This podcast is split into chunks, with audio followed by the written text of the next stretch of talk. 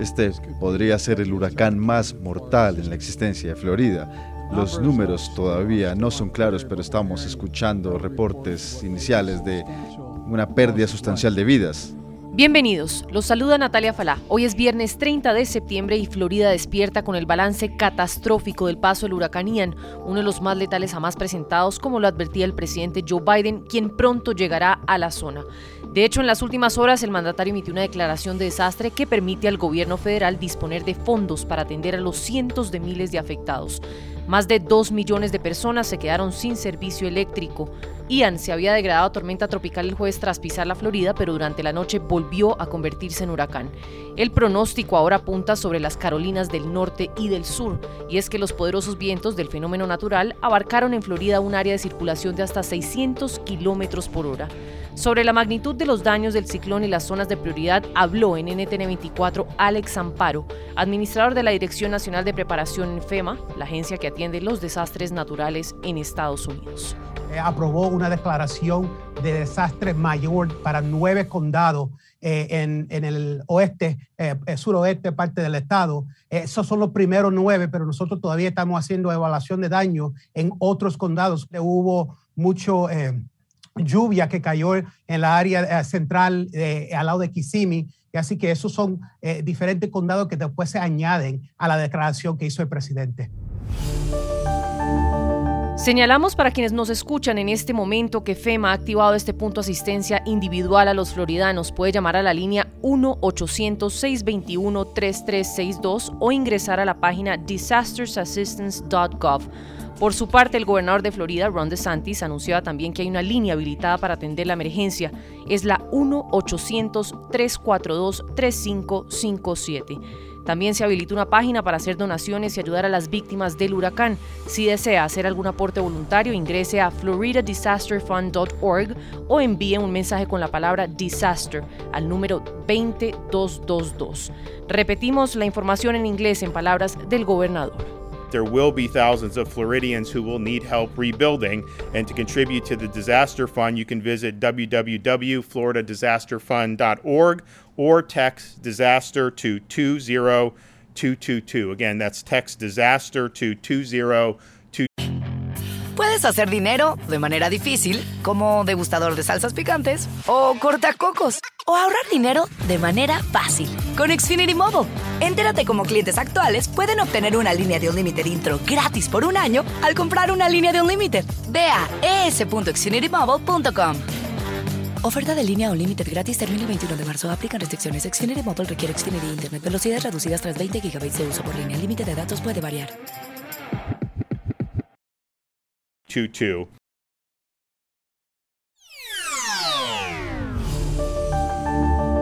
Germany will become totally dependent on Russian energy. Alemania se convertirá en un país totalmente dependiente de la energía rusa si no cambia inmediatamente de rumbo. Aquí, en el hemisferio occidental, estamos comprometidos a mantener nuestra independencia de la invasión de potencias extranjeras expansionistas. Y esas palabras del expresidente Trump en 2018 caen como anillo al dedo en momentos en que el suministro de gas está en jaque en Europa y las amenazas de Putin continúan alterando la dinámica del orden mundial. Trump lo advirtió en su momento y ahora es justamente lo que está pasando. La dependencia de Europa en materia energética es crítica a medida que escala la tensión con Rusia por la guerra en Ucrania y el hecho más reciente que pone a temblar a varios países tiene que ver con las tres fugas simultáneas en dos gasoductos rusos, el Nord Stream 1 y el 2, que conectan a Rusia y Alemania a través del mar Báltico y que ponen en riesgo la estrategia europea de diversificación energética para romper precisamente su dependencia de Moscú. Está por verse cómo avanzan las investigaciones para saber qué se esconde detrás de este delicado incidente. Por ahora y al paso como van las cosas, Europa podría estar enfrentando una grave crisis energética y no sabemos realmente si está a tiempo de evitar cortes del suministro en el corto plazo y ni pensar en el impacto que este podría tener para el próximo invierno en Europa. En medio de un vaivén de acusaciones sobre quiénes serían los responsables, Estados Unidos y Rusia por ahora niegan cualquier implicación en los hechos. Escuchen la teoría de Liu Zibaya, politóloga, periodista y corresponsal de guerra en Donbass, quien señala que todo esto responde a una propaganda política. Se pregunta cómo es posible, por ejemplo, que suceda un ataque de esta magnitud en aguas tan controladas por la OTAN.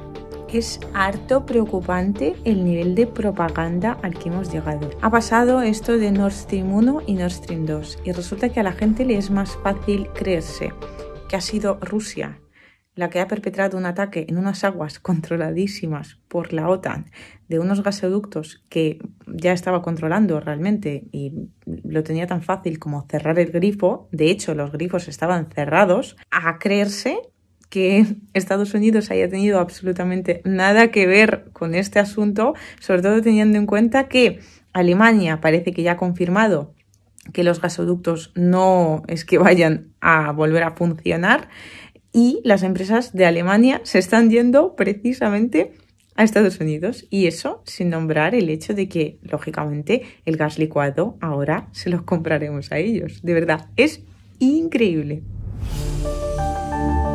Emily Vinagre, corresponsal y analista político de nuestra cadena aliada La Dolce Vele, se refirió sobre algunas de las consecuencias que deja este panorama. Se especula ya con la posibilidad de que las tres canalizaciones afectadas, dos del Nord Stream 1 y una del Nord Stream 2, no puedan volver a utilizarse en el futuro, sobre todo porque no hay perspectivas de que se vaya a intervenir para reparar esas fugas y cualquier intervención debería eh, tener lugar rápidamente. La entrada de enormes cantidades de agua salada en los tubos va a provocar graves problemas de corrosión que inutilizarían ambos gasoductos, eso por supuesto en caso de que Alemania y Rusia tengan interés en repararlos, teniendo en cuenta que Alemania rechazó la entrada en servicio del Nord Stream 2 y Rusia había paralizado las entregas de gas por el otro gasoducto. Eh, eh, veremos si eso tiene lugar. Las pérdidas económicas, en cualquier caso, para Rusia especialmente, son de miles de millones de euros. Y no solamente eso, hoy sabemos también que las consecuencias para el medio ambiente de las tres fugas son más graves de lo que inicialmente pensábamos. Hablamos de unos 500 millones de metros cúbicos de gas que se van a filtrar a la atmósfera, aproximadamente lo que se consume en toda Alemania en unos dos días. Especialmente preocupante es el metano, que es el principal componente del gas natural, hasta 25 veces más nocivo para el clima que el dióxido de carbono. Para que nos hagamos una idea, según datos que ha facilitado hoy el gobierno danés, las fugas de gas de los gasoductos del mar Báltico representan una tercera parte de las emisiones anuales de Dinamarca de gases de efecto invernadero. Puedes hacer dinero de manera difícil, como degustador de salsas picantes, o cortacocos, o ahorrar dinero de manera fácil con Xfinity Mobile. Entérate cómo clientes actuales pueden obtener una línea de un límite intro gratis por un año al comprar una línea de un límite. Ve a es.xfinitymobile.com.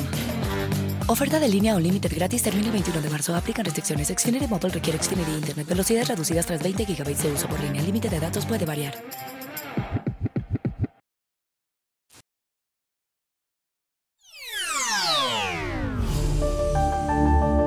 En el tema de migración, que entramos a trabajar, todas las órdenes de prohibición de entrada al país que expidió el pasado gobierno por sectarismo político deben ser levantadas. Es un país de libertad. Eh, ese tipo de actitudes dictatoriales no se debe establecer eh, como política ni de la Cancillería ni migración y así va la cosa. Bajo el argumento de que Colombia es un país de libertad, el presidente Gustavo Petro ha decidido levantar las prohibiciones de ingreso al país, incluyendo la de Nicolás Maduro que ordenó su antecesor, el expresidente Iván Duque. Bajo esta premisa de facilitar la migración entre ambos países, se levantan sanciones a funcionarios chavistas que durante tanto tiempo han permanecido bloqueados en diversos aspectos por anteriores gobiernos en Colombia. El presidente de los colombianos ahondó un poco más en cómo va a ir avanzando esa agenda bilateral en materia migratoria. Eh, indudablemente el tema aquí fundamental es la población venezolana en toda la complejidad que eso significa, habitante libremente en Colombia hasta ahora hay un estatuto especial que permite permanecer en Colombia, pero no permite acceder a los derechos en Colombia. En eso tenemos que avanzar.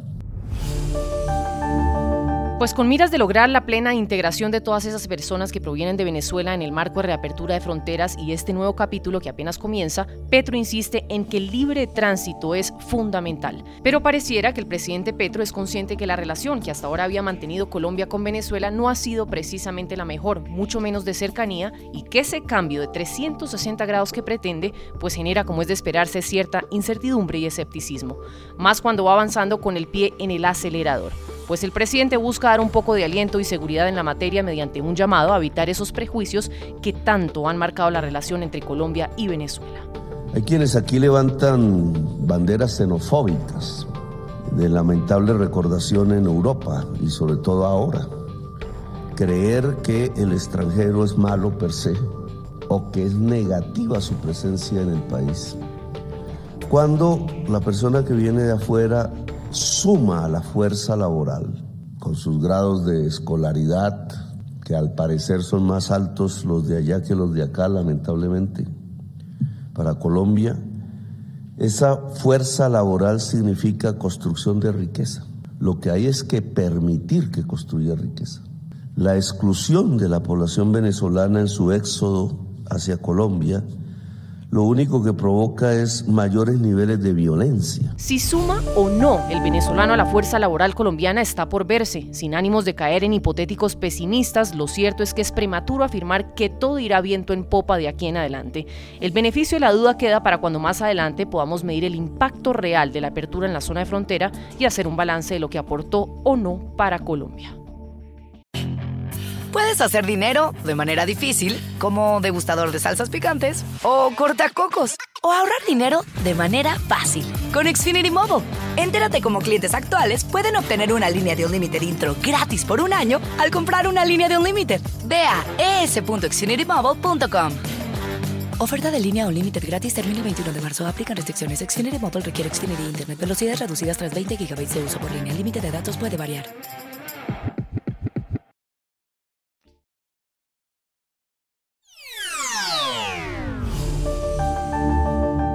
La democracia se construye con diálogo, respetando a quien piensa distinto y nunca con violencia.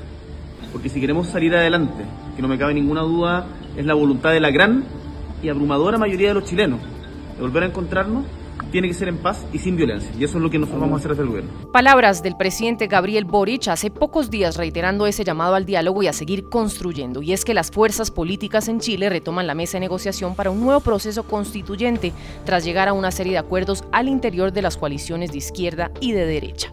Nos parece muy importante que las distintas fuerzas den a conocer, a conocer no solo en el, la mesa de, de conversación, en este espacio de diálogo su punto de vista, sino que también ante el país, porque hemos puesto mucho énfasis de que este diálogo, esta conversación, debe desarrollarse con una lógica de transparencia para que la opinión pública tome conocimiento de lo que se está conversando y evalúe, por cierto, las distintas propuestas.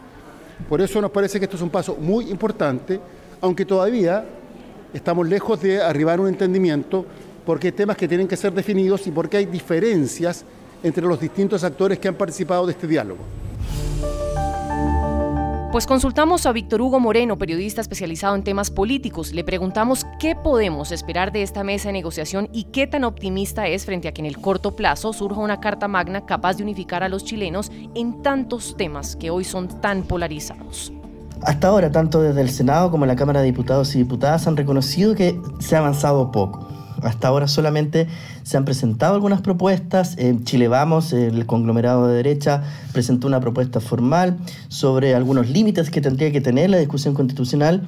Mientras tanto, en el, en oficialismo, los partidos de, gobierno, también hoy día están presentando algunas de sus ideas eh, respecto a, a, los límites que debería tener eh, la discusión constitucional que debería partir en los próximos meses. Eh, sin embargo, todavía no, han, no, convergen ambas, ambas propuestas eh, para llegar a una sola. Hasta ahora, ¿cuáles son algunos de los nudos que se pueden apreciar? Primero, el mecanismo. Eh, si bien existe un consenso em, entre las diferentes fuerzas políticas oficialistas y algunas más, otras menos de, de, de derecha, respecto a que tiene que ser un órgano elegido democráticamente. No, no, se quiere hablar hasta ahora de una convención o una nueva convención constitucional, pero sí de un órgano elegido democráticamente que sea la que redacte eh, la propuesta final de texto. Pero en este plano también han aparecido eh, en las últimas semanas con gran fuerza el rol que podrían tener los expertos.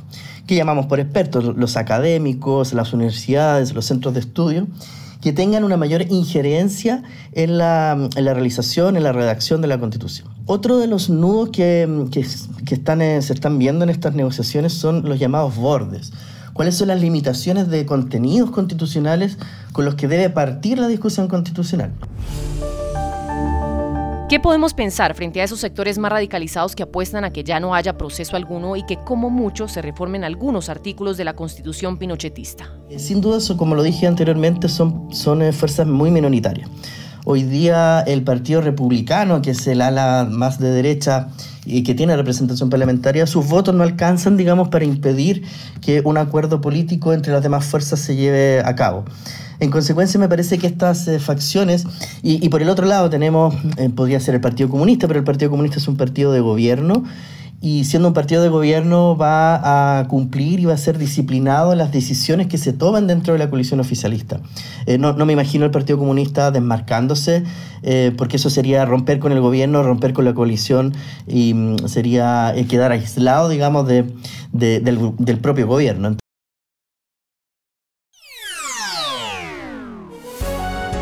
Si le gustó este podcast, puede buscar más de nuestro contenido en www.ntn24.com. Soy Natalia Falá y ha sido como siempre un gusto estar con ustedes. En mis redes sociales me encuentran como Natalia Falá en Twitter o en Instagram. En NTN24 te informamos y te acompañamos. Puedes hacer dinero de manera difícil, como degustador de salsas picantes, o cortacocos, o ahorrar dinero de manera fácil con Xfinity Mobile. Entérate cómo clientes actuales pueden obtener una línea de un Unlimited intro gratis por un año al comprar una línea de un Unlimited. Ve a es.xfinitymobile.com. Oferta de línea Unlimited gratis termina el 21 de marzo. Aplican restricciones. Xfinity Mobile requiere Xfinity Internet. Velocidades reducidas tras 20 GB de uso por línea. El límite de datos puede variar.